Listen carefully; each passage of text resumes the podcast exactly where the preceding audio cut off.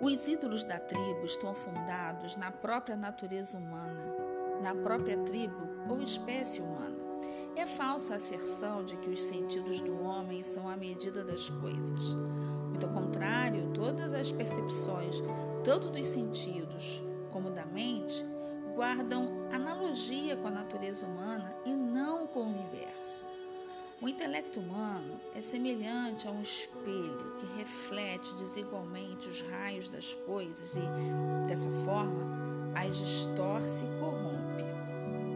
Os ídolos da caverna são os dos homens enquanto indivíduos, pois cada um, além das aberrações próprias da natureza humana em geral, tem uma caverna ou uma cova que intercepta e corrompe a luz da natureza, seja devido à natureza própria, singular de cada um, ou seja devido à educação ou conversão com os outros, seja pela leitura dos livros ou pela autoridade daqueles que se respeitam e admiram, seja ainda pela diferença de impressões segundo ocorram em, em ânimo preocupado e predisposto ou em ânimo equânime e tranquilo, de tal forma que, os, que o espírito humano, tal como se acha disposto em cada um, é coisa vária, sujeita a múltiplas perturbações e até certo ponto sujeita ao acaso.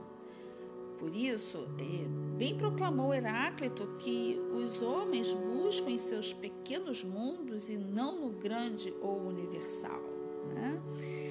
Há também os ídolos provenientes de certa, certa forma ou ou do intercurso e da associação recíproca dos indivíduos do gênero humano entre si, a que chamamos de ídolos do foro devido ao comércio e consórcio entre os homens.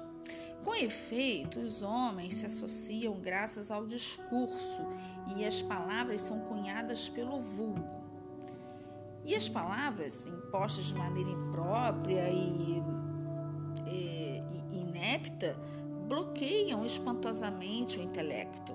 Nem as definições, nem as explicações com que os homens doutos se munem ou se defendem em certos domínios restituem as coisas ao seu lugar.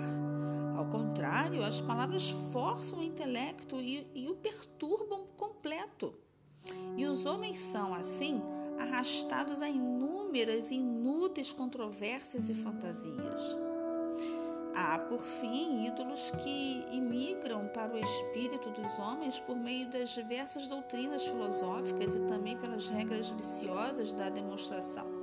São os ídolos do teatro por parecer que as filosofias adotadas ou inventadas são outras tantas fábulas produzidas e representadas que figuram mundos fictícios e teatrais. Não nos referimos apenas às que ora existem ou às filosofias e seitas dos antigos. Inúmeras fábulas do mesmo teor se podem reunir e compor, porque as causas dos erros mais diversos são quase sempre as mesmas.